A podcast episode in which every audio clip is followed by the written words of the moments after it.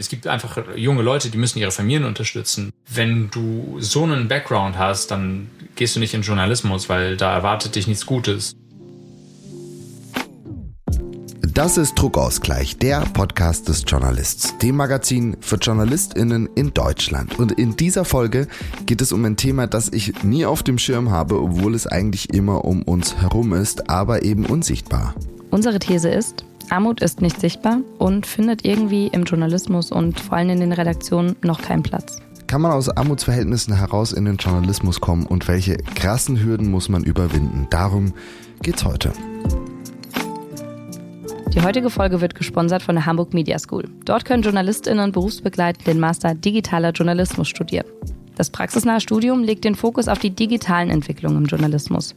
Die Inhalte aus den Seminaren könnt ihr dann direkt im Berufsalltag anwenden und könnt gleichzeitig während des Studiums euer berufliches Netzwerk ausbauen. Besonders cool derzeit, der Bahn Media Verlag hat gerade ein Volontariat inklusive Studium ausgeschrieben.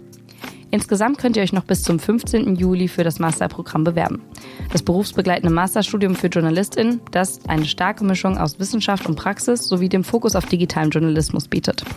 Informiert euch jetzt unter www.hamburgmediaschool.com/dj und auch alle Informationen rund um die Ausschreibung von Bahn Media findet ihr wie immer in unseren Shownotes.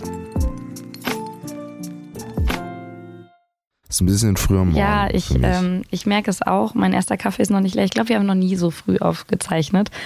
Ähm, und zumindest, ähm, ich merke es gerade, dass ich gerade erst so ein bisschen auftaue im Kopf. Ich bin mal gespannt, wie sich das auf die Folge auswirkt. Ich hatte keine Milch mehr und deshalb auch keinen Kaffee. Oh Gott. Ich kann den einfach nicht ohne Oh Milch trinken. Das Ähm. ist ätzend. Es tut mir schon mal sehr leid. Ich Ja. hoffe auch, dass der Kaffee ein bisschen meine Stimme ölen wird, weil ich habe mir für diese Folge mein etwas anderes Stimmgewand zugelegt, wie man vielleicht hört. Ähm, es ist heute alles ein bisschen rauer auf meiner Seite des Mikros. Ja, ich finde es gut, dass du dich ein bisschen stimmig an mich angepasst hast. Weil, Das ist gut. ist ja jetzt auch einfach mal Zeit, oder? So nach, nach 15 Folgen oder bei der 15. Folge, dass ich deiner Bass- und Stimmlage einfach mal ein bisschen näher komme. Genau. Hast du dich denn gut von der letzten Folge erholt? Ja, ja, voll. Ich meine, war, ich fand das eine sehr, sehr gute Folge, eine sehr, sehr, sehr schöne und, und aufklärende Folge für mich. Und ich glaube, für mich wird heute tatsächlich wieder eine ähnliche Folge wie die Folge zu Sexismus. Beim letzten Mal war es ja so, wo verhalte ich mich persönlich kacke und sexistisch, ne? Und heute stellt sich mir zum Beispiel die Frage, wo bin ich Gatekeeper?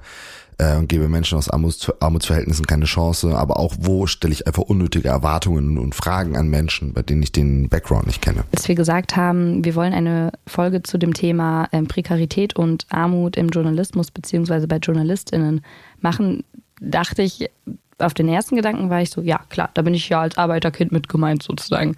Das Geld war knapp während des Studiums generell. Irgendwie jobbe ich seit ich 13 bin. Da bin ich mit gemeint, da kann ich so viel dazu erzählen. Und dann war eigentlich relativ fix klar, als wir uns mit der Folge auseinandergesetzt haben, dass das Sphären sind, über die wir reden müssen von Prekarität, die man jetzt nicht unbedingt mitbekommen hat. Ich habe gerade irgendwie gemerkt, ich glaube, wir brauchen doch nochmal so eine Art Definition ganz kurz, weil es ja verschiedene Formen der Armut gibt, der Prekarität gibt und wir ja immer wieder auch über finanzielle Hürden beim Berufseinstieg sprechen, aber das, was wir hier in dieser Folge meinen, ist ja nochmal verschärfter. Total. Und äh, passenderweise hat der Paritätische Wohlfahrtsverband vor kurzem einige Zahlen dazu veröffentlicht. Ganze war mit Blick auf die Studierenden in Deutschland, aber eben als arm oder armutsgefährdet, um das mal voranzustellen, gelten Menschen, die weniger als 60 Prozent des mittleren Einkommens haben bzw. damit auskommen müssen. Ich würde mal diese Definition über die Zahlen noch ergänzen, über irgendwie was bisschen Gefühliges, was aber, glaube ich, ganz gut dann nochmal irgendwie die, die Situation beschreibt, ähm, in denen diese Menschen dann, dann stecken. Ich glaube, es gibt eine Form der Armut, wo du nicht mal überhaupt daran denkst, Journalist zu werden. Also wo nicht mal dieser Gedanke daran irgendwie aufkommt, weil das in deiner Bedürfnispyramide gar keine Option ist. Da geht's einfach nur darum, schnell irgendwie Geld zu verdienen. Wo kann ich möglichst schnell rein? Da in diesen Job, fertig.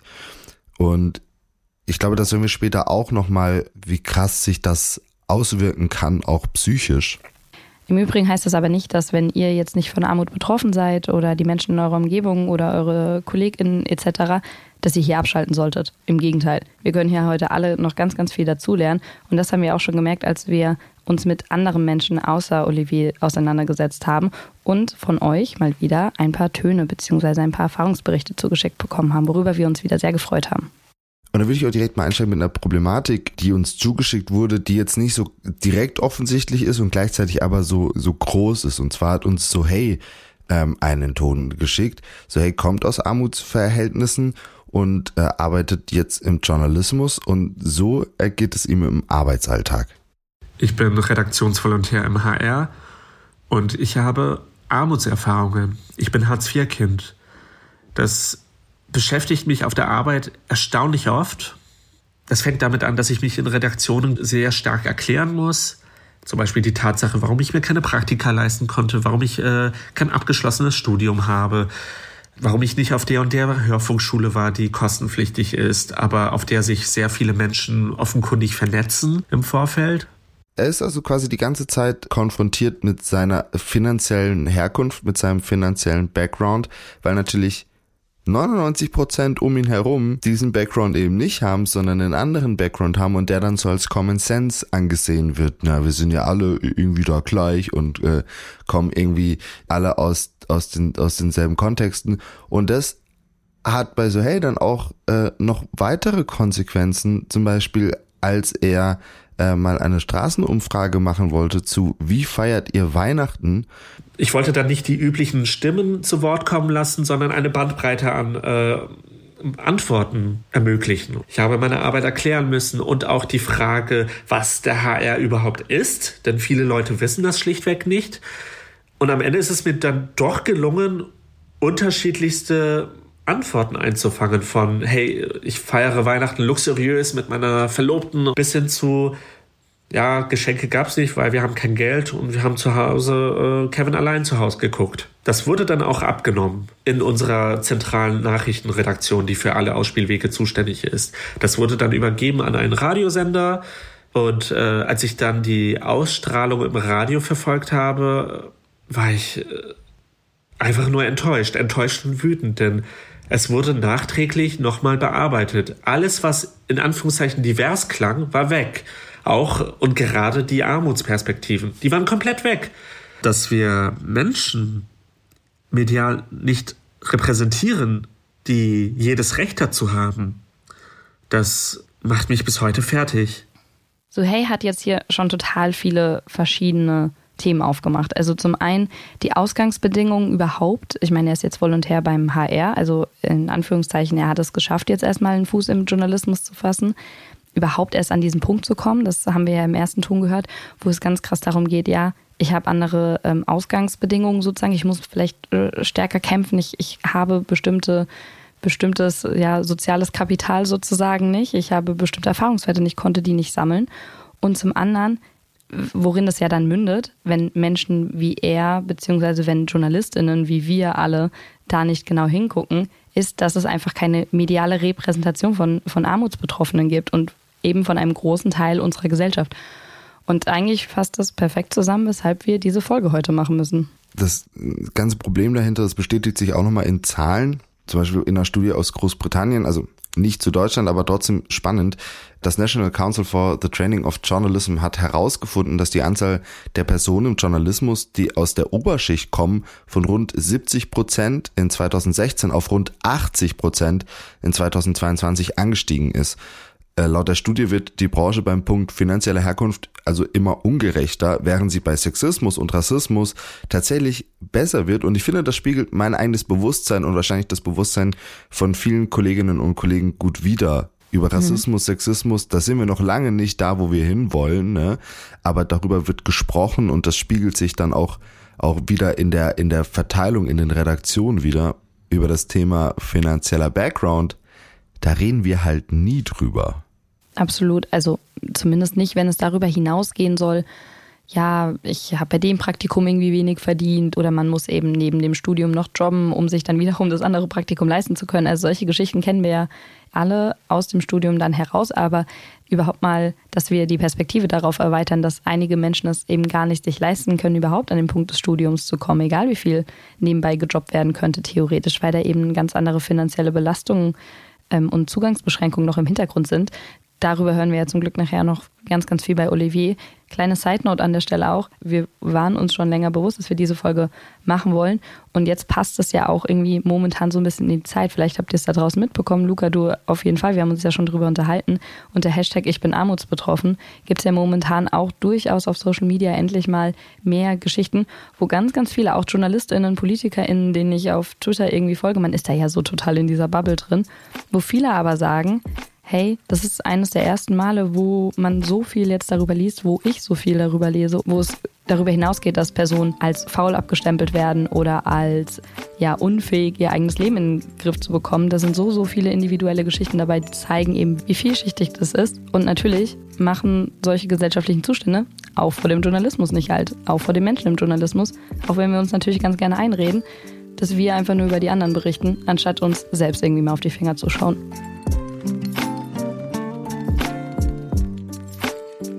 Würde noch mal ähm, noch einen Schritt zurückgehen. Äh, wir haben noch von einer weiteren Person Töne bekommen und zwar von Lisa Tome, die wir auch schon kennen, äh, Journalistin bei Zeit Online, die ja auch schon hier in der Staffel 1 äh, von Druckausgleich vertreten war.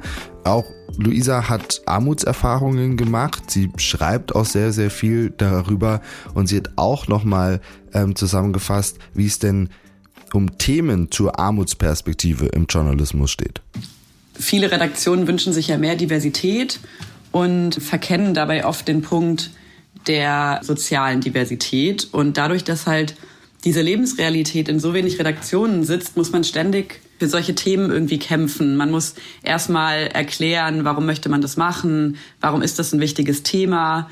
Auch in Hinblick zum Beispiel auf ein Redigat, auf eine Betreuung von einem Text ist es, glaube ich, für AutorInnen, die sich mit solchen Themen beschäftigen und selber aus diesen Backgrounds kommen, schwierig. Ich finde, damit macht Luisa auch schon eine, finde ich, sehr aktuelle Frage im jungen Journalismus vor allem auf.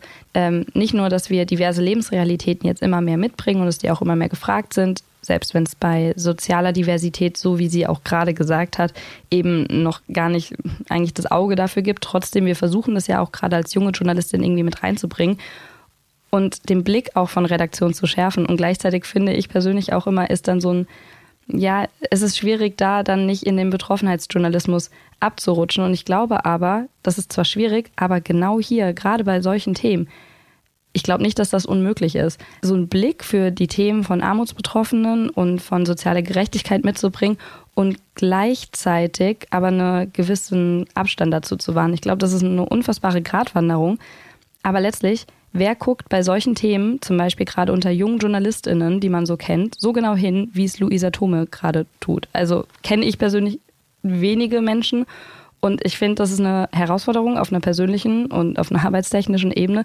Aber ich bin so, so froh, dass es KollegInnen wie Sie gibt, die das gerade probieren. Den Link zu ihrem Account, den findet ihr natürlich auch wieder unten in den Shownotes. Da könnt ihr euch mal durchscrollen. Sie postet wirklich regelmäßig zu diesem Thema und dadurch, dass sie das macht und natürlich selber auch die Erfahrung gemacht hat, hat Luisa uns noch ein weiteres Problem geschildert, ähm, das wir auch noch gerne, gerne zeigen würden. Ich glaube, eine große Hürde ist auch so ein gewisses Selbstverständnis und so eine Zuversicht. Also es gibt ja auch gerade unter ArbeiterInnenkindern so diese Imposter-Syndrom-Witze.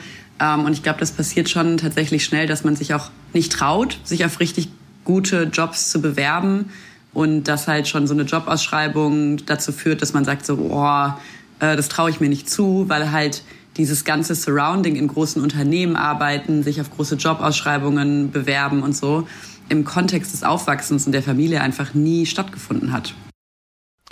Dieses, dieses sich nicht trauen, weil auch der Background gefehlt hat, das finde ich auch nochmal irgendwie so ein Punkt, den wir nehmen, ja, es ist halt einfach teuer in den Journalismus zu kommen und so weiter, auch nochmal nochmal so wichtig. Ich meine, das hat, glaube ich, nicht per se nur was mit dem finanziellen Background zu tun. Ne? Ich glaube, das Ganze kann dir auch passieren, wenn du aus einem Akademikerhaushalt kommst. Aber da ist es natürlich nochmal verstärkt. Da, da ist ist egal, wie gut deine Erziehung wahrscheinlich ist, der finanzielle Background macht einfach gewisse Dinge unmöglich und prägt dich eben so in so eine Richtung, dass du eben vielleicht dann nicht dich traust, nicht das Selbstvertrauen mitbringst, dass du halt in dieser beschissenen Branche brauchst. Ja, einfach mit wenig Geld kommen dann eben auch die Einschränkungen. Da kommen auf weniger Möglichkeiten einfach am Ende damit einher. Wenn wir über Nachhilfe denken, wenn wir über ja, die finanzielle Unterstützung in den Ferien nicht arbeiten zu müssen, etc. nachdenken. Also einfach dieser ganze mentale, psychische Druck, der nimmt proportional, zumindest eben was die äußeren Umstände betrifft, damit ab, wenn deine Eltern oder wenn dein Umfeld in gewisser Weise sozialisiert und eben auch wirtschaftlich aufgebaut ist. Aber dass es trotzdem funktionieren kann, das zeigen ja Luisa und auch andere KollegInnen. Und darüber bin ich unfassbar froh. Und auch, dass es dazu inzwischen ganz, ganz viel zu lesen und zu hören gibt von Olivier David, mit dem du ja gesprochen hast. Ich habe gesprochen mit Olivier David. Olivier ist 34, freischaffender Journalist und mittlerweile Buchautor. Er hat über seine eigene Geschichte geschrieben, denn Olivier ist in Armutsverhältnissen aufgewachsen. Das beeinflusst ihn so stark, dass er später dadurch psychisch erkrankt, eine Weile lang sogar nicht mehr arbeiten kann und eben ein Buch schreibt mit dem Titel Keine Aufstiegsgeschichte, warum Armut psychisch krank macht. Wir haben hier in diesem Interview weniger über seine Kindheit gesprochen, ähm, als über seinen Weg in den Journalismus, der für Menschen aus Armutsverhältnissen, wie wir gerade schon auch irgendwie erfahren haben, einfach schwierig ist, mit Konflikten verbunden ist und teilweise einfach unmöglich wird. Ich habe im Gespräch aber auch gemerkt, dass man Oliviers Vergangenheit, Kindheit, Schulzeit bei diesem Thema gar nicht komplett außen vor lassen kann, denn Armut prägt dich und der Ausbruch aus Armut ist selbst jetzt mit angehender Karriere extrem schwer. Und kleiner Disclaimer an der Stelle, wir haben dieses Interview zweimal aufgenommen. Oh no. Weil wir eine Aufnahme, ich sag nicht, bei wem wir die Aufnahme verkackt haben, wir haben aber, ich möchte, ich, bei einem von uns beiden, bei einem von, von, von uns beiden hat die Aufnahme nicht funktioniert und deshalb haben wir das zweimal gemacht. Das hört man manchmal ein bisschen, ich glaube, es ist trotzdem gut. Ankatrin, ich würde einfach sagen, äh, let's go. Nochmal vielen Dank für deine Zeit, äh, die du dir jetzt nochmal nimmst. Äh, äh, wir, wir, wir, wir tun jetzt immer so, als wäre das quasi nie passiert und machen nochmal eine wunderschöne Aufnahme. Wir, wir erzählen auch nicht, bei wem der Fehler, ja. lag. Weißt wir sagen einfach nicht, ja. bei wem er war. So, und dann können die Leute, dann kann es bei mir gewesen sein, vielleicht bei dir. Man, man weiß es nicht. okay, ähm, kannst, du mir, kannst du mir erzählen, wie kamst du persönlich in den Journalismus und vor allem für die Leute, die dich jetzt noch nie von dir gehört haben, wo bist du jetzt gerade? Also was ist dein jetziger Stand in deinem Karriereweg, so würde ich es mal nennen? Ich bin relativ spät in den Journalismus gekommen. Ich würde sagen, ich habe mich erst so mit 27, 28 angefangen, dafür überhaupt zu interessieren. Und ähm, also ich habe ähm, mal eine Schauspielausbildung gemacht und dann so in der freien Theaterszene ein bisschen gespielt, Kindertheaterstücke und ähm, kurz für den Hintergrund, ich habe kein Abitur, noch nie studiert davor. Und dann irgendwann dachte ich mir so, okay, ich stand in einem Klassenraum, habe irgendwie ein Theaterstück für erste bis dritte Klasse irgendwie das 200. Mal gespielt und dann dachte ich mir so, okay, willst du das jetzt die nächsten zehn Jahre machen? Auf jeden Fall ähm, habe ich einfach gemerkt, okay, ich habe meinen Kopf zu lange nicht betätigt, ich habe einen Wissensdurst, den ich selber gar nicht so richtig stillen kann habe aber angefangen, den erstmal zu stillen, habe angefangen zu lesen, Zeitungen zu lesen, mehr Bücher zu lesen und dann angefangen, Blog zu schreiben. Irgendwann habe ich dann Bewerbungen für Volontariate verschickt, 15 Stück und habe entweder gar keine Rückmeldung bekommen oder Absagen. Und die Hamburger Morgenpost, ich komme ja aus Hamburg eigentlich, ähm, die hat ähm, gesagt, okay, du kannst äh, für ein Praktikum vorbeikommen. Und dann habe ich alles auf eine Karte gesetzt und mein, meine, meiner Theaterfirma gekündigt mit der Aussicht auf ein Praktikum und bin mit 30 Jahren zu meiner Mutter zurückgezogen, habe meine Einzimmerwohnung untervermietet, weil ich mir das nicht leisten konnte.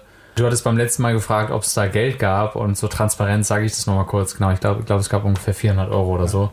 Was ähm, wirklich gut ist, also was, was für ein ja, Journal-Praktikum leider Gottes ja. wirklich sehr gut ist. Ja. Ich habe mich da voll reingehauen, hab, ähm, bin wieder zu meiner Mutter zurückgezogen, habe am Wochenende jeden Tag gearbeitet. Also es gab, ich habe so zwei Monate keinen einzigen freien Tag gehabt oder so. Ja, an, an, den Wochenenden habe ich in so einem, Kan in so einem Kanuverleih ähm, irgendwie jeweils zehn Stunden Schichten abgerissen, war so völlig offen. Und dann hat es aber geklappt. Ich habe mich mit denen gut verstanden. Ich bin mit meiner Art da irgendwie, wurde ich da gut aufgenommen. Und dann war ein paar Monate später ein Platz frei für ein Volontariat. Und so bin ich an mein Volo gekommen. Ich habe es dann 19 Monate gemacht. Irgendwann ging es mir psychisch so schlecht, dass ich das abbrechen musste und ähm, bin mit meiner Freundin aus Hamburg weggezogen und habe angefangen, mein Buch zu schreiben. Konnte ein halbes Jahr eigentlich nicht richtig arbeiten, außer halt zu Hause im Bett liegen und am Schreibtisch sitzen und mein Buch zu schreiben. Und Jetzt schreibe ich frei Texte als Journalist. Ich habe eben jetzt ähm, im Februar ist mein Buch rausgekommen und ich habe ein Studium angefangen, jetzt mein erstes überhaupt im vergangenen Oktober. Ich studiere in äh, Hildesheim literarisch, äh, also kreatives Schreiben und Kulturjournalismus. Und damit stoßen wir ja schon zum ersten Teil von äh, Oliviers Interview beziehungsweise von seiner Geschichte auf die allererste Hürde, die ich mir so noch gar nicht vorstellen konnte so einen großen Schritt zu gehen und so viel, wie er selbst sagt, auf eine Karte zu setzen, mit dem Umzug, mit dem Untervermieten von der Wohnung und zurück zur eigenen Mutter zu ziehen mit 30 Jahren, das ist halt, das zeigt es eigentlich schon, finde ich, sehr bezeichnend, dass der erste Schritt in den Journalismus ein unfassbar mutiger war. Zeigt vielleicht auch schon sehr beispielhaft, weshalb es noch nicht so viele Oliviers und Luisas in der Branche einfach gibt, weil nicht jeder sich dazu überwinden kann, dieses Risiko einzugehen. Vor allem, ja, wie oft geht es vielleicht schief? Wissen wir ja irgendwie nicht, ne?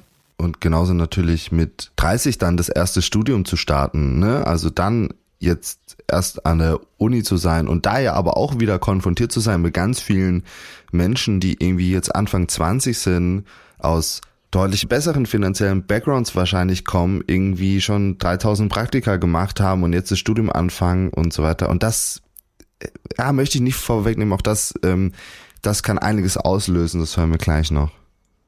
Du hast in einem Interview für den Deutschlandfunk gesagt, das ist mir extrem im Kopf geblieben. Ich arbeite jetzt als freier Journalist, ähm, das ist auch prekär und im selben Zug hast du getroppt, wie viel du jetzt äh, nach deinem Volo, okay, auch wenn es abgebrochen ist, aber trotzdem, hey, du hast einen großen Teil von dem Volo gemacht. Vorzeitig beendet. Ach ja, Entschuldigung. Vorzeitig es wurde anerkannt. Ah, ja, okay, okay, okay. okay. äh, ne, also du hast irgendwie auch jetzt Zeit da investiert, Erfahrungen ges ge gesammelt und, und schreibst ja auch und trotzdem lebst du damit irgendwie so an der, an der Armutsgrenze, sagst du selbst. Ich finde das total absurd, dass das auch jetzt noch so ist, obwohl du eigentlich im Job bist. Ganz kurz, ich finde es nicht absurd, ich finde es maximal scheiße. Muss ich nur kurz nochmal, gut, ne? Gut, dass du es da nochmal ja. richtig stellst. Aber klar, ähm, auch wenn du jetzt irgendwie da im Studium bist und irgendwie die Vorerfahrung hast, du hast halt trotzdem immer noch einen finanziellen Background, der auch jetzt immer noch einfach natürlich vorhanden ist und der sich auch bei dem Studium jetzt wieder bemerkbar macht. Ja, was glaubst du, wie, wie schwierig wird es da für dich, da dann auch irgendwie mehr und mehr wegzukommen von? Ähm, ich glaube, das bleibt schwierig. Ich bekomme BAföG, daneben darf ich 450 Euro dazu verdienen. Auch so bin ich dann ungefähr 100 Euro über der Armutsgrenze aber ich verdiene jetzt noch ein bisschen mehr, muss es aber zurücklegen, weil das BAföG-Amt dann den Satz neu berechnet ja. in ein paar Monaten und dann ziehen die mir das ab. Also das, deswegen wird es sozusagen echt dabei bleiben. Und auch langfristig muss ich sagen, so, ich kann nicht fest in der Redaktion arbeiten, also Vollzeit zumindest nicht. Ähm, ich glaube, das schaffe ich psychisch nicht, dafür bin ich irgendwie so zu vorbelastet. Mhm. Ich möchte aber auch frei arbeiten, also es ist auch eine Art und Weise zu arbeiten, die mir gefällt. Ich möchte nicht intern Teil des Medienbetriebs sein, sondern ich möchte so am, am, am Rande stehen sozusagen und im besten Fall das machen, wo ich wirklich hinterstehe. Und natürlich macht, macht man auch als Freier Dinge, auf die man keinen Bock hat, aber ist es was anderes, keine Ahnung, als Lokalreporter kannst du dir nicht vorstellen, dass ich jetzt irgendwie, dass die Zeit mir schreibt oder die Süddeutsche und sagt, ey, Vollzeitstelle, kommst du nach München oder kommst du nach ja. Hamburg? So ist es halt nicht, ne? So. Dafür musst du dann deine 15 ähm, Praktika gemacht haben, damit das passiert. Genau, so und na klar, durch das Studium verschaffe ich mir möglicherweise eine bessere Perspektive im, im Job, irgendwie an seriösere Jobs zu kommen, aber frei arbeiten ist einfach quasi per Definition prekär im Journalismus so. Wenn du Texte für 250 Euro schreibst, dann du schreibst nicht fünf solcher Texte die Woche. So, also, ähm, und dann musst du Sozialabgaben selber zahlen, du musst ähm, selber zurücklegen. Ähm, also wenn du irgendwie nicht ähm, im Alter auch arm sein willst, so und das sind alles Dinge, die sind sehr, sehr schwer zu, zu leisten. Hätte ich dann nicht den Buchvertrag gehabt und hätte mir monatlich was auszahlen können, dann wäre hätte, hätte das schon gar nicht geklappt. Bei dir kommt ja auch einfach noch ganz krass der Faktor hinzu, dass für dich die Arbeit als Freier wie du aber ja sagst, dass für dich die einzige wirklich Möglichkeit ist, da in, in diesem Job auch zu, zu arbeiten, so schwierig ist, weil du ja diese ganzen Kontakte gar nicht sammeln konntest, während ich irgendwie Praktikum da und da und da gemacht habe und irgendwie da nochmal un, unbezahlt irgendwie äh, sechs Monate mein Pflichtpraktikum bei einer wirklich coolen Produktionsfirma machen konnte. Das sind ja Dinge, die sind für dich ja nicht drin gewesen einfach. Fun Fact, das nennt man einen Happy Start. Wir haben das auch in den Show Notes verlinkt. Es gibt eine Studie der Ludwig-Maximilian-Universität in München, der LMU, wie wir sie schon öfters zitiert haben, aber diesmal mit einer anderen Studie. Die zeigt nämlich, dass in Deutschland solche Lebenschancen vererbt werden. Insofern, dass beim Berufseinstieg die Leistung ja noch nicht ganz so sichtbar ist und dass es deswegen sehr, sehr viel darum geht, welche anderen Eckpunkte man sozusagen mitgebracht hat. Wie viel Praktika hast du gemacht? Warst du im Ausland? Welche Ressourcen hast du einfach außerhalb der Schule irgendwie nutzen können? Wie zeigt sich das in deinem Lebenslauf? Damit startest du ja in den Beruf. Und das sind Punkte, die du jetzt, Luca, und die auch ich, die wir mitgebracht haben, die aber Olivier mit 30 bei der ersten Praktikums- bzw. bei den Volo-Bewerbung noch nicht mitbringen konnte. Und das ist auch so ein Grund, weshalb das vererbt wird. Das fand ich ganz, ganz krass, weil überhaupt das Privileg zu haben, sich sowas wie ein FSJ oder einen Auslandsaufenthalt erarbeiten zu können, selbst wenn es mit dem eigenen Geld und nicht mit dem Geld der Eltern ist. Das ist ein Privileg, das haben andere Menschen eben nicht. Das haben Armutsbetroffene nicht. Das hatte Olivier nicht. Jetzt kann man ja, glaube ich, sagen, äh, mit deinem Volo, mit deinem Buch, du studierst jetzt auch noch. Ähm, ich, ich würde mal sagen, dir steht ein Karriereweg bevor. Wie der ausschaut, natürlich ist offen, aber dir steht ein Karriereweg bevor. Du hast es quasi geschafft, diesen Karriereweg aufzubauen. Jetzt richtest du ja aber auch den Fokus auf diejenigen, die eben nicht aus der Armut rauskommen, also die, die auf der Strecke bleiben, gemünzt auf den Journalismus. Was glaubst du, wie weitreichend ist das Problem, dass Menschen in den Journalismus wollen und jetzt aber nicht, wie du, das schaffen, sondern aufgrund von fehlendem Geld einfach nicht die Chance haben? Das sind ja Menschen, die sehen wir nie. Also die, die werden ja quasi nie meine KollegInnen, von denen kriege ich nichts mit. Also ich kann mir schon vorstellen, einfach über, über diese Türen, über die wir gesprochen haben, die zu sind, dass ähm, irgendwie immer noch Abitur wichtig ist, ein Bachelor wichtig ist, oft ein Master wichtig ist, dann Praktikas mehrere, dann Volontariat manchmal noch. Das sind ja sechs, acht, neun Jahre, die du irgendwie investieren musst, bevor du die, die ersten Euros wirklich zurückbekommst. Ich glaube aber, der viel größere Ausschluss fängt schon vorher an, dass ähm, Journalismus nicht unbedingt für Menschen von unten ähm, aus einer Unterklasse interessant ist. Teilweise, weil das eine kulturelle Ferne gibt. Also Journalismus wird, glaube ich, von vielen Menschen, die prekär leben, nicht als Allyship wahrgenommen. Also JournalistInnen sind meine Freunde und Helfer, ja. sondern dass es einen Draufblick gibt und eine Bewertung und eine Klassifizierung und eine Normierung, ne? also so Trash-TV-Formate und so weiter.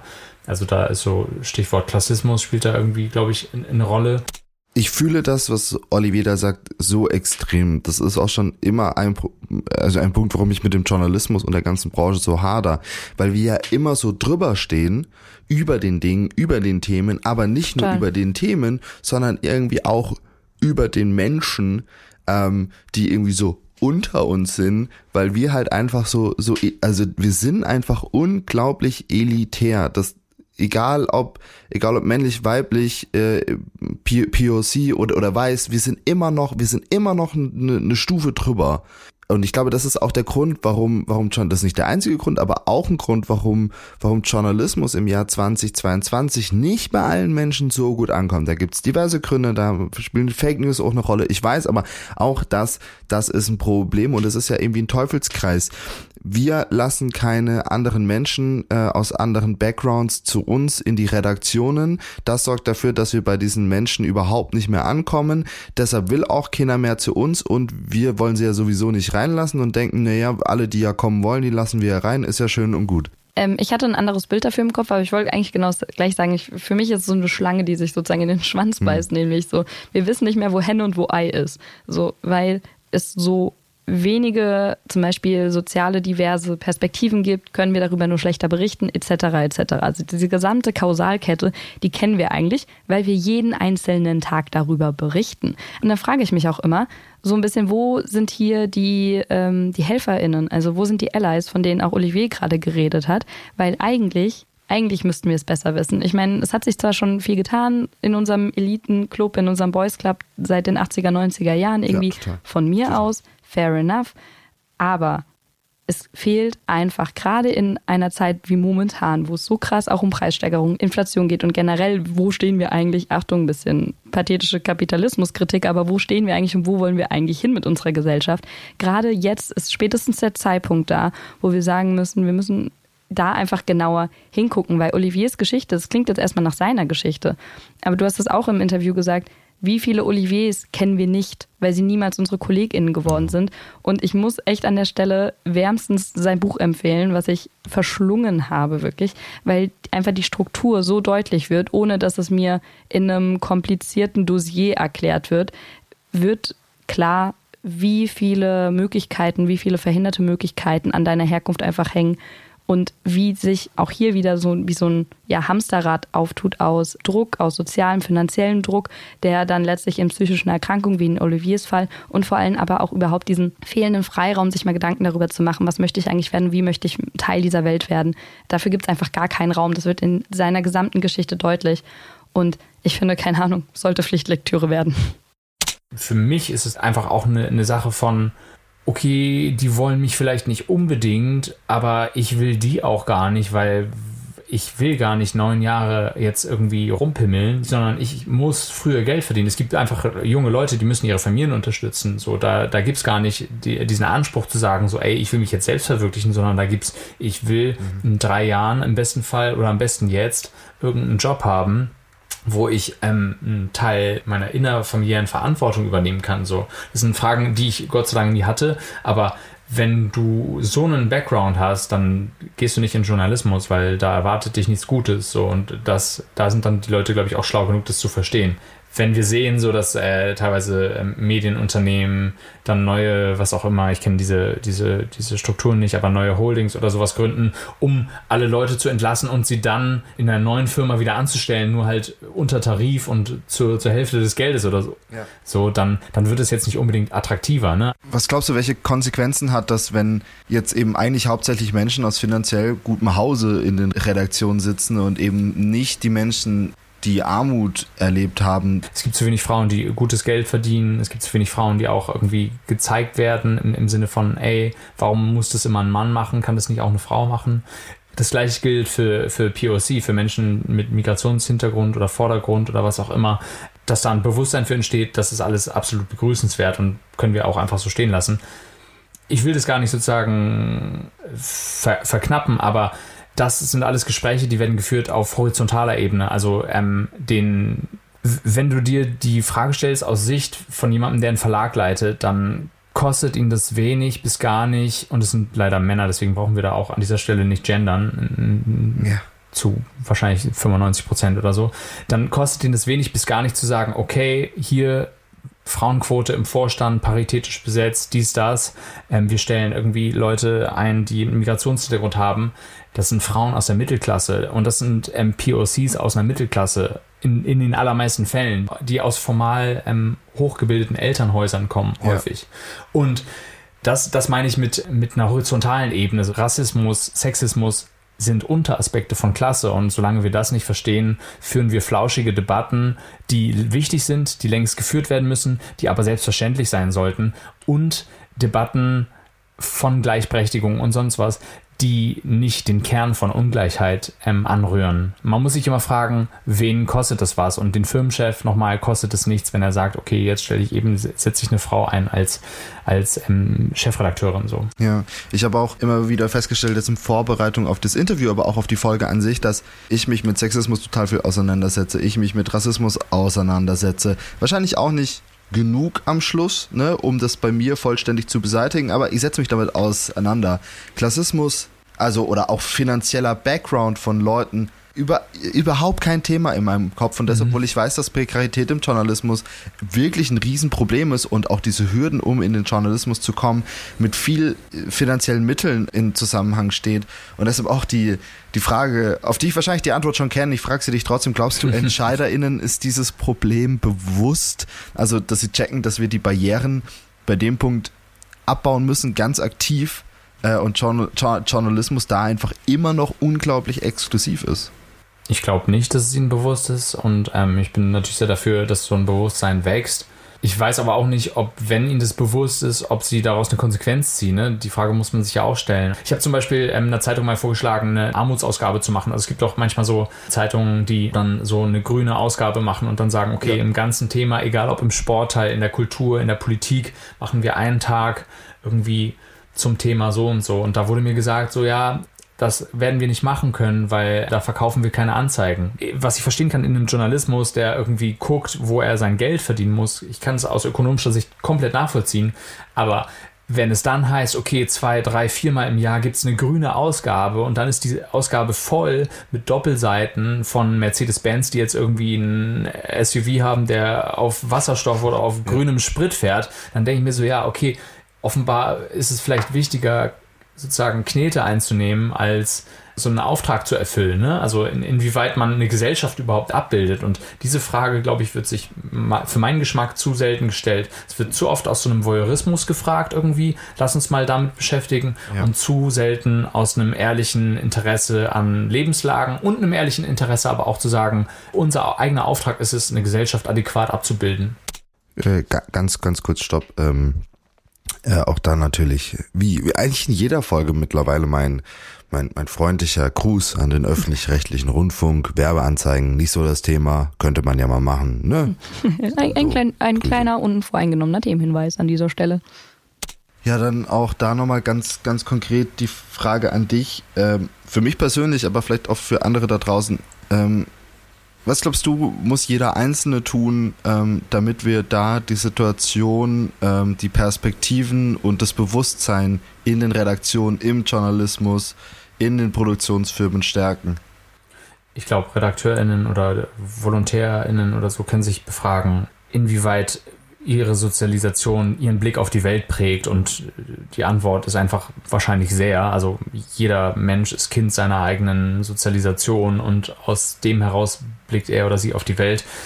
Inwieweit kann das reflektiert werden? Wenn ich jetzt Texte schreibe über Armut, über soziale Ungleichheit, inwieweit gebe ich einfach Stereotype wieder? Inwieweit ist es ein Journalismus, der auf Augenhöhe passiert? Das sind auch ganz praktische Fragen. So in der Zeitung, in der ich gelernt habe, da war es so, okay, wenn ich Texte schreibe über irgendwelche, ich sag's mal in Anführungszeichen, einfachen Leute, dann frage ich die nicht, ob die ihre Zitate freigeben.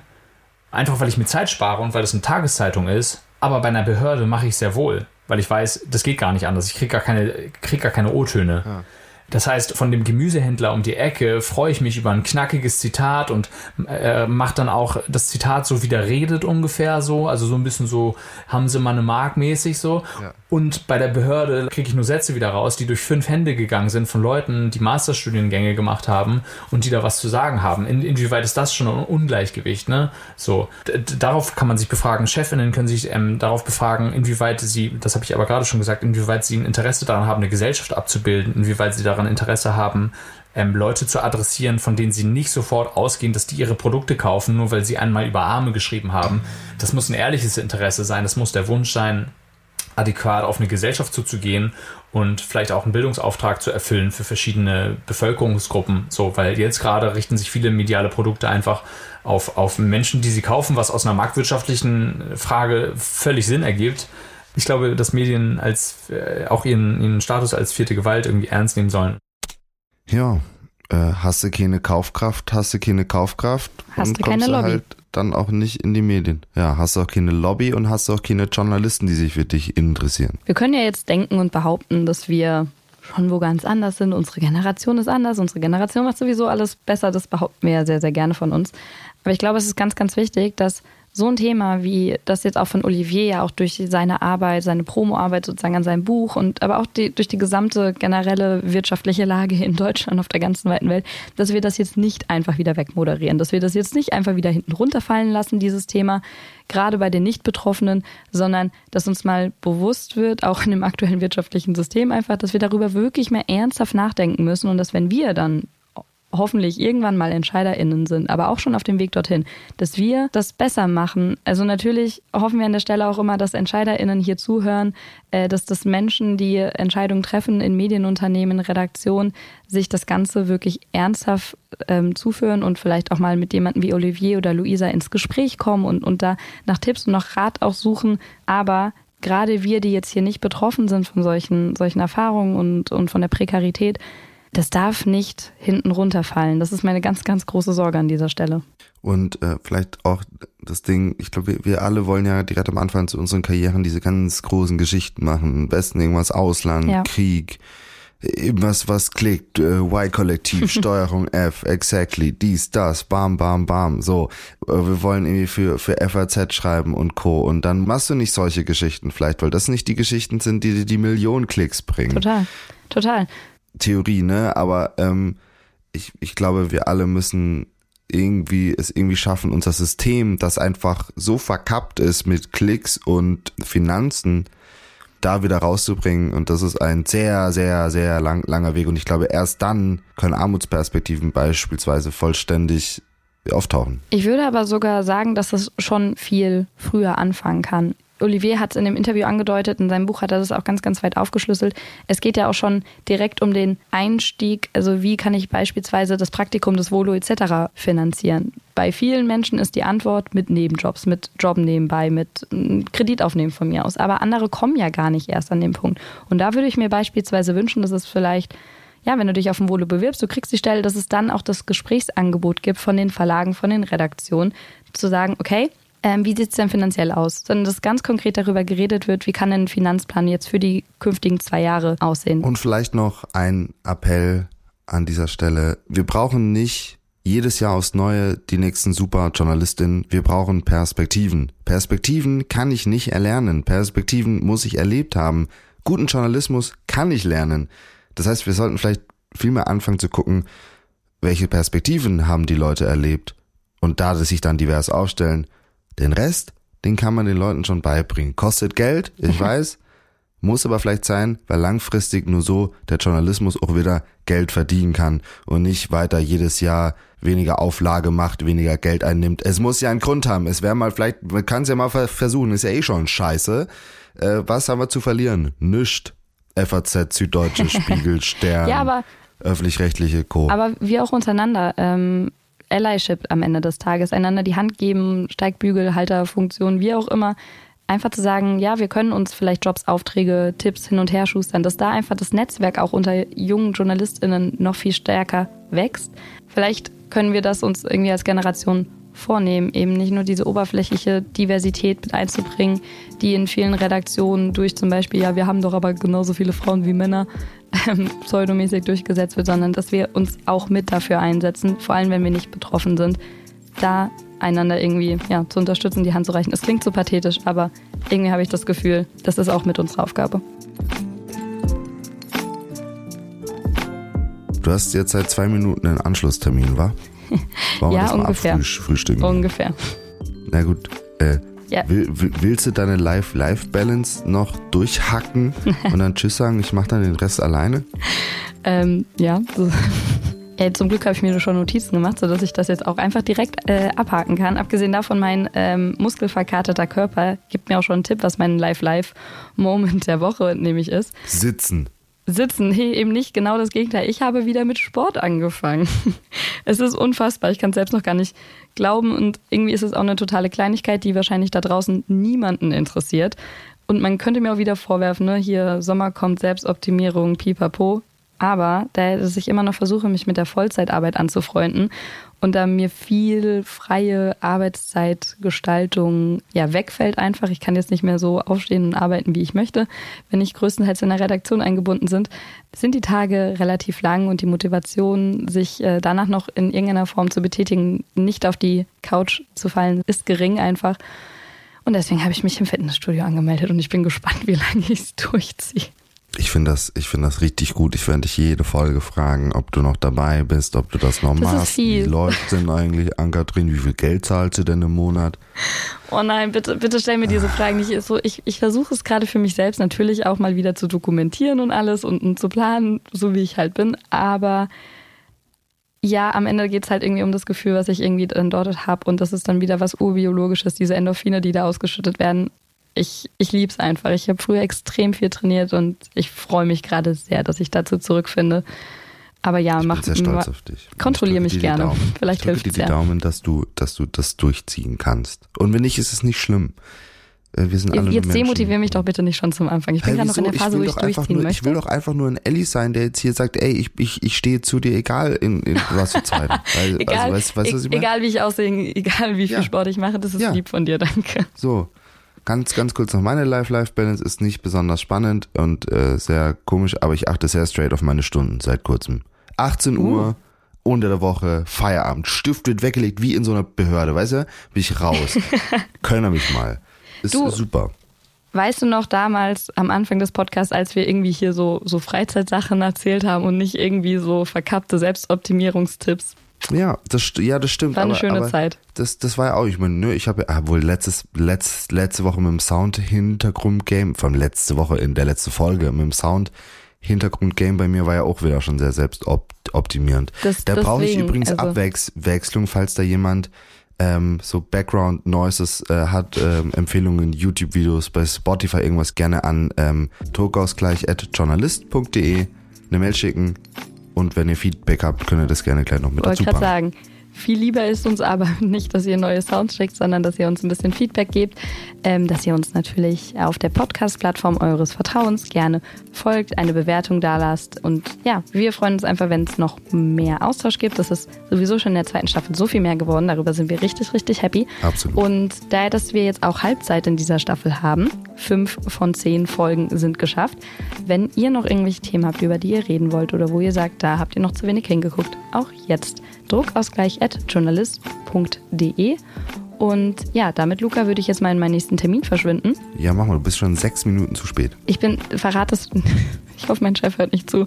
Ähm, ich, äh, ich entschwinde okay. und wir werden uns die Tage nochmal hören. Genau, äh, gleich im Anschluss hört ihr das dann wie immer, wie, wie gewohnt. Ansonsten wieder in einem Monat. Folgen uns bei Twitter, LinkedIn und so weiter. An Kathrin äh, es war eine gute Folge, eine sehr spannende Folge. Ich muss reflektieren, ähm, denn es war auch schon ganz schön viel Input. Ähm, Auf jeden also, Fall. Bis gleich. Bis bald. Ciao. Moin, Ann-Kathrin. Äh, so, ich habe jetzt gerade nochmal den Schnitt gehört von der Folge und mir ist einfach aufgefallen, dass wir dieses Thema bei weitem nicht so gut beleuchtet haben, wie wir das mit anderen Themen geschafft haben. Und dann saß ich jetzt hier und habe überlegt, woran das liegt. Und ich glaube, die, die Antwort ist ganz simpel. Das liegt daran, dass wir uns einfach vorher so wenig mit diesem, mit diesem Thema in dieser Dimension beschäftigt haben. Also mit dieser Dimension von Armut und dem, was daraus resultiert und wie wenig davon im Journalismus vorhanden ist und so weiter und so weiter und so weiter. Und äh, das war sie für mich zumindest die, die erste richtige Auseinandersetzung eben mit dieser Dimension war und ich deshalb halt da noch sehr laienhaft und sehr stümper, stümperisch rangegangen bin, glaube ich. Ähm, vielleicht braucht es mal ein Update, ähm, wenn wir uns damit weiter beschäftigt haben. Weiß, weiß ich nicht. Das ist irgendwie nur damit, ja, kann ich jetzt auch nicht ändern, damit stehe ich jetzt irgendwie da. Ist ein bisschen frustrierend, aber auch einfach eine Erkenntnis, über den eigenen Wissensstand ähm, zu diesem Themenfeld. Hi Luca, ich finde es ja schon mal sehr bezeichnend, dass wir beide schon während der Folge, aber jetzt auch im Nachhinein sagen, dass Armut und Prekarität ein Thema ist, mit dem wir uns bisher nur bedingt auseinandergesetzt haben. Ich glaube nicht, dass wir dasselbe über andere innenpolitische Entscheidungen oder Zustände in Deutschland zum Beispiel sagen könnten. Es zeigt auch einfach ganz gut, dass das Thema einfach noch nicht in unseren Köpfen drin ist, in einer Day-to-Day-Basis, wie du es auch schon gesagt hast, bei Sexismus, Rassismus und anderen Problemlagen einfach. Und zum anderen ist mir nochmal deutlich geworden, dass ich zwar stolz darauf bin, als Arbeiterinnenkind es in den Journalismus geschafft zu haben, was ja, wie wir auch gesagt haben, ganz, ganz viele eigene Hürden mit sich bringt. Das heißt aber trotzdem nicht, dass ich Armut und Prekarität nachempfinden kann. Das zeigt Oliviers Buch, das zeigen aber auch die Geschichten von Luisa und Suhel. Und ja, ähm, ganz krass äh, habe ich hier Check Your Privilege gelernt, glaube ich, anhand dieser Folge. Und auch so ein bisschen, dass wir, du und ich, Menschen wie du und ich, noch viel, viel stärker solidarisch in unserer Kommunikation, aber vielleicht eben auch in unserer Berichterstattung ähm, sein müssen, um mehr Menschen, mehr KollegInnen in Zukunft zu haben wie die drei.